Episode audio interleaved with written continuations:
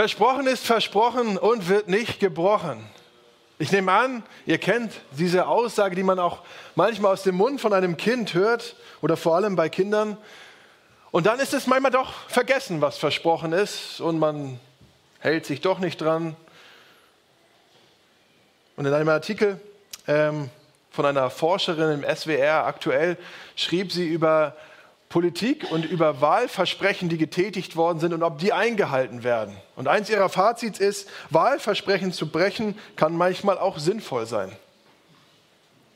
Weiß nicht, was ihr davon haltet. Aber es ist wahrscheinlich nichts Neues. Ob bewusst oder unbewusst, Versprechen werden immer mal wieder gebrochen, sei es im Kindergarten, in der Politik, zu Hause oder wo auch immer. Aber eigentlich wünscht man sich doch, sich auf Zusagen, auf Versprechen sich verlassen zu können. Wie kann man, oder wir können uns nur auf etwas verlassen, was glaubwürdig ist. Wenn das Wort gilt, was gesagt ist. Aber angesichts unserer Erfahrungen, die wir machen mit gebrochenen Versprechen, haben wir vielleicht auch gar nicht mehr so große Erwartungen, wenn uns was zugesagt wird, was auch vielleicht unrealistisch erscheint. Was ist heute noch glaubwürdig? Fake News ist so ein Schlagwort. Verschwörungstheorien, jetzt künstliche Intelligenz, die es schafft, Bilder und Videos so zu verändern, dass man gar nicht mehr erkennen kann, dass es gar nicht echt ist, was man doch aber sieht. Was ist noch glaubwürdig? Und ist die Bibel überhaupt glaubwürdig? Wer oder was ist heute noch glaubwürdig? 2017 haben Tabea und ich unsere, unser erstes Kind erwartet und wir hatten ein bisschen Schwierigkeiten bei der Namensfindung. Ich meine, man hat ja auch eine gewisse Verantwortung. Das Kind muss schließlich sein Leben lang mit dem, mit dem Namen irgendwie zurechtkommen. Hilfreich für unsere Entscheidungsfindung war es, dass wir wussten, es wird ein Mädchen. Denn bei Jungsnamen konnten wir uns eigentlich bis heute nicht einigen. Und meine Mutter sagte aber immer mal wieder, es kommt immer mal wieder vor, dass Ärzte sich doch geirrt haben, wenn es um das Geschlecht geht. Konnte man sich nun auf das Wort des Arztes verlassen? War unser Arzt glaubwürdig? Wir waren dann schon im Krankenhaus, als es zur Geburt ging und es zog sich alles ein bisschen hin und ich sagte, also wenn es jetzt ein Junge wird, dann sage ich einfach, er heißt Johannes. Nicht, weil Johannes so ein schöner Name ist oder ein schlechter Name, aber wir hatten damals gerade in der Jungschar die biblische Geschichte von Elisabeth und Zacharias, den Eltern von Johannes dem Täufer. Und wir hatten da eine Tafel mit der Aufschrift, sein Name ist Johannes. Also wenn es ein Junge wird, habe ich dann gesagt, ich sage einfach, sein Name ist Johannes. Aber es ist festzuhalten, der Arzt hat sich nicht geirrt. Es war ein Mädchen. Aber ich habe heute Morgen drei Punkte. Zweifel, die aufkommen können, eine Erkenntnis und dann Hoffnung. Zunächst einmal die Zweifel. Ich nehme euch ein bisschen mit hinein in die Geschichte von Zacharias und Elisabeth. Die beiden haben sich auf den Namen Johannes geeinigt, weil der Engel ihnen gesagt hatte, dass sie ihr Kind so nennen sollen. Die beiden waren jetzt schon älter. Elisabeth konnte ihr Leben lang keine Kinder bekommen. Und trotz ihres hohen Alters und ihrer, ihrer Unfruchtbarkeit sagte der Engel, sie soll schwanger werden. Etwas Unrealistisches eigentlich, etwas Unglaubwürdiges. Aber es geschieht, sagt der Engel. Und es wird ein besonderes Kind. Vers 15, Lukas 1, Vers 15, da lesen wir, der Herr hat ihn zu Großen bestimmt. Schon im Mutterleib wird Gott ihm mit dem Heiligen Geist erfüllen. Viele aus dem Volk Israel wird er zurückbringen zum Herrn, ihren Gott. Er wird dem Herrn als Boten vorausgehen, im gleichen Geist und mit gleicher Kraft wie der Prophet Elia. Ungehorsame wird er dazu bringen, vor Gott gerecht zu handeln und zu denken. So wird er ein Volk zum Herrn bringen, das für ihn bereit ist. Das sagt der Engel dem Zacharias und es sind Vorhersagen aus dem Alten Testament. Es sind Worte, die die Propheten dem Volk Israel schon gesagt hatten die jetzt der Engel sagt, die kommen jetzt zur Erfüllung. Und Zacharias arbeitet im Tempel. Er ist Priester.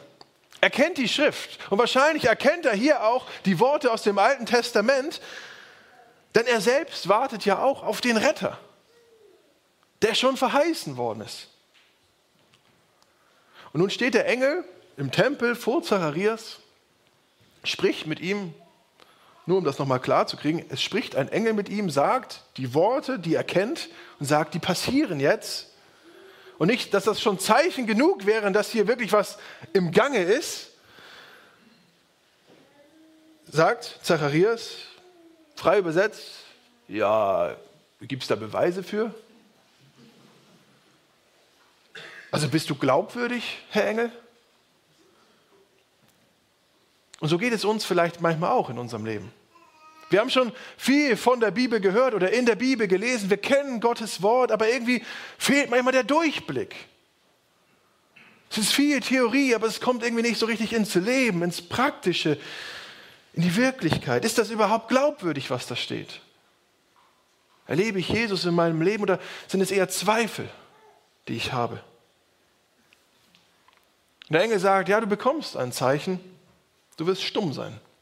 Wegen deines Unglaubens wirst du stumm sein, bis sich das erfüllt, was ich gesagt habe. Und so kommt es. Zacharias bekommt ein Zeichen, er verliert seine Stimme. Er ist dann stumm bis zum achten Tag nach der Geburt. Denn Johannes kommt zur Welt, Elisabeth bringt ihn zur Welt und er wird beschnitten am achten Tag, am Tag der Namensgebung. Und Elisabeth sagt, er soll Johannes heißen. Und die Leute wundern sich, keinen hat es gegeben in der ganzen Familienhistorie, der Johannes hieß. Und dann bringt man dem Zacharias eine Tafel und er schreibt auf diese Tafel, sein Name ist Johannes. Und das ist der Moment, in dem er wieder seine Stimme zurückbekommt, wo er die Stimme zurückerhält und beginnt Gott zu loben. Es fällt ihm wie Schuppen von den Augen. All die Zweifel sind weg. Gott ist hier am Werk. Es ist glaubwürdig, es ist keine tote Theorie. Das Wort des Herrn lebt und er beginnt Gott zu loben. Und da möchte ich uns den Bibeltext lesen aus Lukas 1, die Verse 67 bis 79. Da heißt es, gelobt sei der Herr, der Gott Israels, denn er ist seinem Volk zu Hilfe gekommen und er hat es erlöst. Er hat uns einen starken Retter gesandt, einen Nachkommen seines Dieners David. So hat Gott es von jeher angekündigt, durch den Mund seiner heiligen Propheten. Einen Retter, der uns befreit von unseren Feinden und aus der Gewalt aller, die uns hassen. Damit hat Gott auch unsere Vorfahren seine Barmherzigkeit erwiesen. Er hat an den heiligen Bund gedacht, den er mit ihnen geschlossen hat. Er hat an den Eid gedacht, den er unserem Vater Abraham geschworen hat uns aus der Hand von Feinden zu retten. Dann können wir ohne Angst Gott dienen, unser Leben lang, in seiner Gegenwart, als Menschen, die heilig und gerecht sind. Und du, Kind, wirst ein Prophet des Höchsten genannt werden. Du wirst den Herrn vorangehen und den Weg für ihn bereiten, bereit machen. Du schenkst deinem Volk die Erkenntnis, dass der Herr es retten will und ihm die Schuld vergibt. Unser Gott hat ein Herz voller Erbarmen. Darum kommt uns das Licht aus der Höhe zur Hilfe. Es leuchtet denen, die im Dunkeln und im Schatten des Todes leben. Es lenkt unsere Füße auf dem Weg des Friedens. Zacharias hat ein Versprechen bekommen und es erfüllt sich. Und es bricht nun circa nach neun Monaten und acht Tagen aus ihm heraus. Und er fängt an, gelobt sei der Herr. Im Lateinischen das erste Wort Benedictus. Und ihr habt vielleicht auch zu dieser Predigtreihe diese Heftchen gesehen, da deswegen auch diese Überschrift Benedictus, der Lobpreis des Zacharias. Und dann sprudelt es aus ihm nur so heraus. Das erste, was er aber sagt, gelobt sei der Herr. Zacharias stellt fest, die Zusage des Engels im Tempel trifft ein. Es ist wahr, Gott hält sein Versprechen. Die Zweifel sind ausgeräumt. Und er steht hier an einem ganz besonderen Punkt eigentlich in der Geschichte, weil er erkennt, ja, der Herr wirkt, was der Engel sagt, ist wahr, was er in meiner Familie getan hat, ist wahr, aber er stellt auch fest, das Ganze ist größer. Er sieht Gottes Handeln für sein Volk. Denn er erkennt die Verbindung zwischen den Ankündigungen Gottes im Alten Testament, in den Propheten und der Erfüllung des prophetischen Wortes jetzt und er lobt Gott und fasst letztendlich das alles zusammen in diesem ersten Vers, Vers 68. Gelobt sei der Herr, der Gott Israels, denn er ist seinem Volk zu Hilfe gekommen und hat es erlöst. Er ist gekommen. Es ist soweit. Und das gekommen heißt, kann man auch übersetzen mit gnädig zugewandt. Das heißt, er ist nicht gekommen, um uns zu verurteilen, sondern er schenkt Erlösung. Er schafft Erlösung. Er hat uns erlöst. Wir können das nicht selber tun. Er allein tut das. Und das erkennen wir auch schon viel früher in der Geschichte beim Auszug aus Ägypten. Das Volk leidet dort, ist bedrängt. Und Gott sieht es und kommt zur Hilfe und erlöst sein Volk aus dieser Gefangenschaft heraus, führt es heraus. Es kommt zu einer Erlösung, aber die Erlösung, von diesem dieser Text spricht, die ist viel größer. Und das entdeckt Zacharias, äh, Zacharias in seinem Lobpreis, als er zurückschaut. Und so mein zweiter Punkt, Erkenntnis. Zacharias hatte sich schon immer mit dem Wort Gottes beschäftigt. Aber nun im Rückblick sieht er, Gott erfüllt seine Versprechen, die er vor vielen Jahren gemacht hat.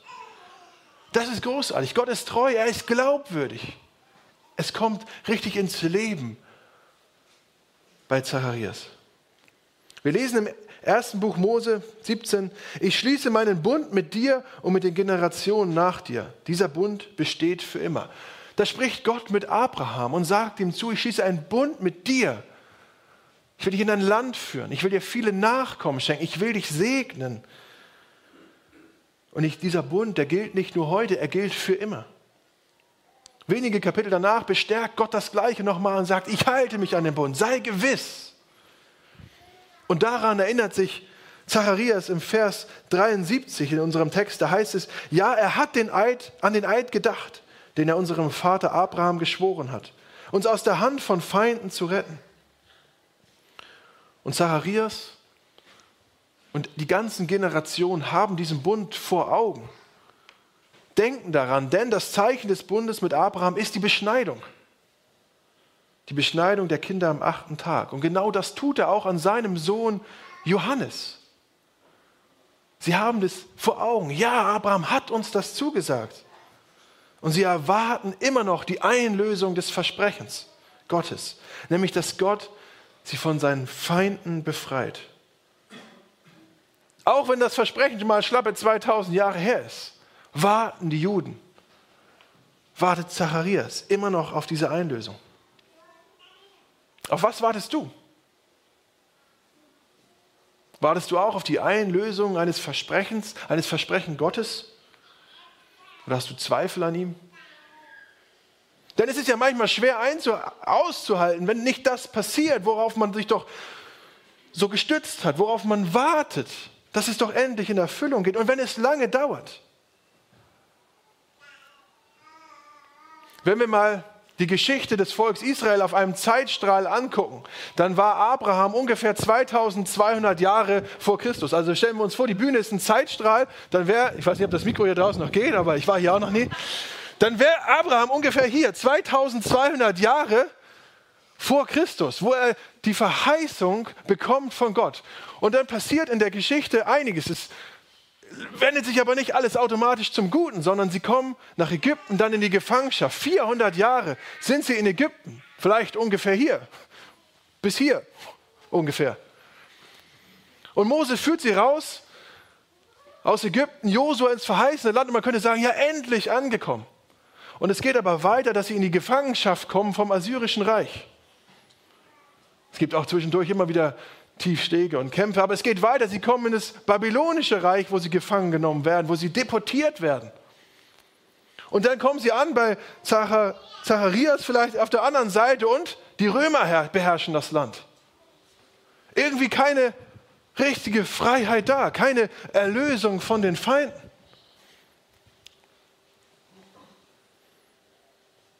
Und in all dieser Zeit wandte man sich immer wieder ab von Gott. Man wollte lieber einen König haben, den man sieht, der doch glaubwürdig ist, weil man ihn sehen und anfassen kann. Saul wird König in dieser Periode, dann David. Und Gott erneuert seinen Bund mit David und sagt zu ihm, hör zu, ich halte mich an den Bund. Ich werde einen Nachkommen schenken. aus deinem Haus, an deinem Stamm, der regieren wird, gut, gerecht und für ewig. Aber auch seitdem war viel Zeit ins Land gegangen und sichtbar war nichts geworden. Aber jetzt fügt sich das Puzzle irgendwie zusammen. Vers 69. Er hat uns einen starken Retter gesandt, ein Nachkommen seines Dieners David. Und hier ist es ganz deutlich, dass Zacharias von Jesus spricht, weil Jesus war aus dem Hause Davids. Wir können das im Stammbaum nachverfolgen. Johannes stammte aus dem Haus Levi. Das heißt, er spricht hier nicht von Johannes, sondern es muss Jesus sein. Und Zacharias kannte auch die Propheten. Jesaja 23, Vers 5 zum Beispiel, wo es heißt, dass er ein gerechter, ein guter König werden sein wird, der kommen wird, ein Nachkomme Davids, zu herrschen für immer. Und man könnte hier viele Bibelstellen aus dem Alten Testament anführen, wo Gott immer wieder Erinnerungen schenkt. Und gerade dieser Messias wird von Zacharias als starker Retter beschrieben. Gott kommt. Das ist für Zacharias nun ganz klar. Es ist keine the tote Theorie, sondern es kommt hier ins Leben. Es wird lebendig. Gott ist am Werk. Die Umsetzung ist schon im Gange. Er hält sein Versprechen. Er ist treu. Ich weiß nicht, wo du stehst, wie es dir geht. Ob du die Worte der Bibel kennst, ob sie lebendig sind für dich in deinem Leben. Oder ob du dich in so einem christlichen Trott befindest. Du bist hier im Gottesdienst, weil du eigentlich immer herkommst oder weißt gar nicht, was du hier eigentlich machst. Bei Zacharias fällt der Groschen in dem Moment, wo er den Engel sieht. Nein, eben nicht. Er sieht einen Engel, aber es fällt kein Groschen. Sondern in dem Moment, wo er merkt, Gottes Wort ist wahr. Es passiert was. Gott hält sich daran. Was Gott gesagt hat, wird Wirklichkeit. Und egal, wo du heute stehst, würde ich dich eigentlich am liebsten bitten, nimm deine Bibel heute mal zur Hand und bete zu Gott und bitte ihn darum, dass er zu dir spricht, dass er dir zeigt, dass das Wort Wirklichkeit ist. Und dann lies ein Kapitel. Warum? Weil darin so viel Hoffnung für unser Leben, für dein Leben steckt, wenn wir erkennen, dass das wahr ist. Und das ist mein dritter Punkt, Hoffnung. Zacharias spürt, hier kommt etwas in Erfüllung. Er schreibt, dass Gott einen Retter sendet, der uns befreit von unseren Feinden aus der Gewalt aller, die uns hassen. Das ist doch eine schöne Aussicht, oder? Er befreit uns von all unseren Feinden. Wer sind jetzt unsere Feinde? Wenn man jetzt nur an die äußeren Feinde denkt, wenn man hier an Ägypten denkt oder an die Römer, dann ist das eher eine politische Hoffnung, statt eine Hoffnung auf einen Messias. Aber die Juden hofften genau darauf, dass jemand kommt und sie befreit von den Römern, von den Unterdrückern, dass er das Volk führt, sie zum Kampf bringt gegen Rom. Und Jesus wurde daran gemessen, ob er den Aufstand gegen die Rom bringt und den Sieg erringt. Aber der Ausdruck hier gegen die Feinde zu kämpfen, der greift viel, viel weiter. Es sind nicht die Römer gemeint oder solche äußeren Feinde, sondern der letzte Feind, von dem die Bibel spricht, ist der Tod. Sünde, Tod und Teufel sind die schlimmsten Feinde Israels. Und genau genommen die schlimmsten Feinde aller Menschen. Aber Jesus hat zuerst die schlimmsten Feinde am Kreuz und durch die Auferstehung besiegt. Er ist auferstanden und der Tod hat keine Macht mehr. Das Grab ist leer. Er ist auferstanden. Erst danach, im, im tausendjährigen Reich, wird er auch die äußeren Feinde besiegen. Das kommt noch. Aber das darf man nicht vertauschen. Aber man kann verstehen, dass die Juden sich wünschen, dass jetzt hier was aufbricht, dass Israel erlebt, dass sie in Freiheit kommen. Denn seit Abraham erleben sie Welle um Welle der Verfolgung, der Deportation, der Furcht und der Angst. Und jetzt mag der eine oder andere vielleicht hier denken, ja gut, wenn Jesus mir in meinem Alltag nicht so richtig helfen kann, was bringt es dann eigentlich? Wofür brauche ich Jesus, wenn er mir dann doch nicht so richtig hilft, wie ich es mir vorstelle? Bonhoeffer hat einmal gesagt, Gott erfüllt alle seine Verheißungen, aber nicht alle unsere Wünsche. Gott erfüllt alle seine Verheißungen. Und der Kirchenlehrer Anselm von Canterbury erinnert uns, du hast noch nicht bedacht, welches Gewicht die Sünde hat.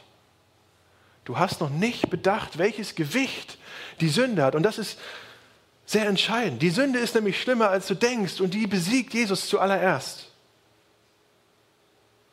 Und ich möchte das nochmal veranschaulichen. Ich habe das schon mal gemacht, aber ich finde das Bild so hilfreich und so, so gut. Und ich habe hier ein Seil mitgebracht und es steht für die Beziehung zwischen Mensch und Gott. Wir sind mit Gott verbunden. Er ist der Schöpfer. Wir sind verbunden mit ihm, zur Gemeinschaft mit ihm geschaffen. Aber es fängt früh an in der, in der Geschichte, dass der Mensch sagt, na, ist Gott noch glaubwürdig? Und möchte selber Gott sein und, und, und, und trennt eigentlich diese Beziehung zu Gott, schneidet das Seil durch. Und was passiert? Was passiert? Das Seil ist kaputt. Die Beziehung ist zerstört. Und im Laufe der Geschichte versucht der Mensch mit allem Möglichen, das wieder zu reparieren. Versucht, sich an Dinge, Götzen, Götter zu machen, um sich daran zu orientieren und zu versuchen, dass dieses Seil doch irgendwie wieder äh, zusammengeknotet werden kann und knotet das Seil so richtig zusammen. Damit die Beziehung wiederhergestellt ist. Aber so richtig ist sie ja nicht hergestellt. Wenn wir uns vorstellen, hier ist ein Stecker und hier ist eine Lampe und wir stecken das jetzt in die Steckdose, beginnt die Lampe nicht zu leuchten. Und so ist es bei der Beziehung. Der Mensch versucht sie irgendwie wieder zu reparieren, versucht gute Werke zu machen, sich zu Gott hinzuarbeiten, aber es funktioniert irgendwie nicht. Von diesem Ende stecken wir da oder da, wir bleiben einfach stecken. Von der anderen Seite genauso. Wir kommen nur bis zum Knoten. Und genau deswegen ist Jesus auf diese Welt gekommen. Laura, kannst du mir kurz helfen? Unvorbereitet. Einmal das Seil hier festhalten. Genau, Jesus ist gekommen auf diese Welt und hat die Sünde zugedeckt. Er ist dafür gestorben. Er hat die Schuld, dass wir sie, die Beziehung zerstört haben und durchgeschnitten, nicht nur zugedeckt, nein, er hat es auch, halt fest, er hat es auch repariert, dass die Beziehung wieder ganz ist, dass das Seil wieder heil ist, dass die Beziehung zu Gott, danke Laura, wiederhergestellt ist. Wir können wieder eine Beziehung zwischen, zu Gott haben. Wir können heilig und gerecht sein vor Gott. Und genau das ist der Job von Johannes, das anzusprechen und die Leute darauf aufmerksam zu machen. Den Weg von Gott, von Jesus vorzubereiten und sie darauf aufmerksam zu machen, dass Sündenvergebung notwendig ist. Johannes predigt von Umkehr und von Buße. Sagt, dass wir auf dem falschen Weg sind. Er bereitet den Weg vor für den, der sagt, ich bin der Weg, die Wahrheit und das Leben. Niemand kommt zum Vater, denn durch mich. Und so spricht Zacharias in Vers 76 von Johannes. Und du, Kind, wirst ein Prophet des Höchsten genannt werden. Du wirst dem Herrn vorangehen und den Weg für ihn bereit machen. Du schenkst deinem Volk die Erkenntnis, dass der Herr es retten will und ihm die Schuld vergibt. Hier ist die Rede von Johannes, der Jesus vorangeht, den Weg bereitet, indem er ankündigt, kehrt um, ihr seid auf dem falschen Weg, tut Buße. Ihr seid schuldig geworden an Gott und Sünde ist ein Problem. Kehrt um und lasst euch taufen. Und dann Vers 78, unser Gott hat ein Herz voller Erbarmen. Gott hat Erbarmen, Gott ist barmherzig. Und egal, wo du heute stehst, Jesus will dir begegnen. Vers 78, darum kommt uns das Licht aus der Höhe zur Hilfe. Es leuchtet denen, die im Dunkeln und im Schatten des Todes leben. Es lenkt unsere Füße auf dem Weg des Friedens. Und vielleicht bist du irgendwie im Dunkeln, im Schatten des Todes.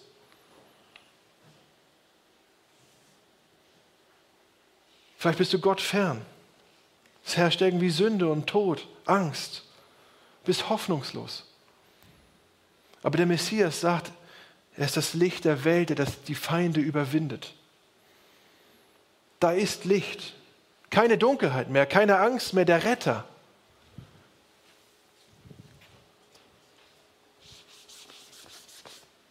der Retter. Verschrieben. Der Retter heißt nicht Johannes oder sonst irgendwie. Der Retter heißt Jesus. Dein Retter heißt Jesus. Der einzige Name, der echte Hoffnung in dieser Welt bringen kann, ist Jesus. Er hat zugesagt, dass er wiederkommen wird. Und wir dürfen dann mit Gott leben, in der Gegenwart, mit ihm. Wie es Zacharias in seinem Lob, Lobgesang ausdrückt, aus der Hand von den Feinden wird er uns retten. Dann können wir ohne Angst Gott dienen, unser Leben lang, in seiner Gegenwart als Menschen, die heilig und gerecht sind. Zweifel können kommen. Aber die Erkenntnis kommt auch aus dem Wort Gottes. Die Hoffnung geben. Und diese drei Punkte, das kann auch dein Weg sein.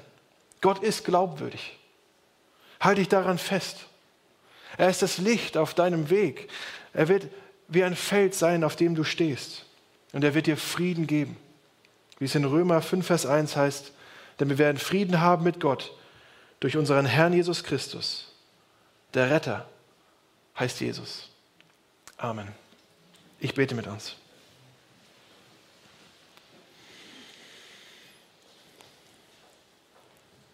Jesus, wir haben viele Ideen und Vorstellungen von unserem Leben, wie Dinge zu laufen haben, wie wir uns das wünschen würden, wie manchmal die Dinge gehen und manchmal passiert es anders. Aber du bist gekommen auf diese Welt und du hast deinen Plan vollbracht. Du bist ans Kreuz gegangen, du hast den Tod besiegt für uns und du hast damit Freiheit geschafft. Das größte Geschenk, was wir überhaupt nur bekommen dürfen auf dieser Welt. Und ich danke dir dafür, dass du uns Frieden gibst. Und ich möchte dich bitten für jeden Einzelnen. Du weißt, wo wir stehen, auf unserem Weg in dieser Welt, wo wir hoffnungslos sind vielleicht, wo wir Angst haben, wo wir herausgefordert sind. Ich möchte dich bitten darum, dass du hineinkommst mit deinem Licht mit deiner Hoffnung für unser Leben und darüber hinaus. Und ich danke dir dafür, dass es überhaupt so einen Weg gibt, dass du ihn geschaffen hast. Danke, dass du lebst und regierst. Amen.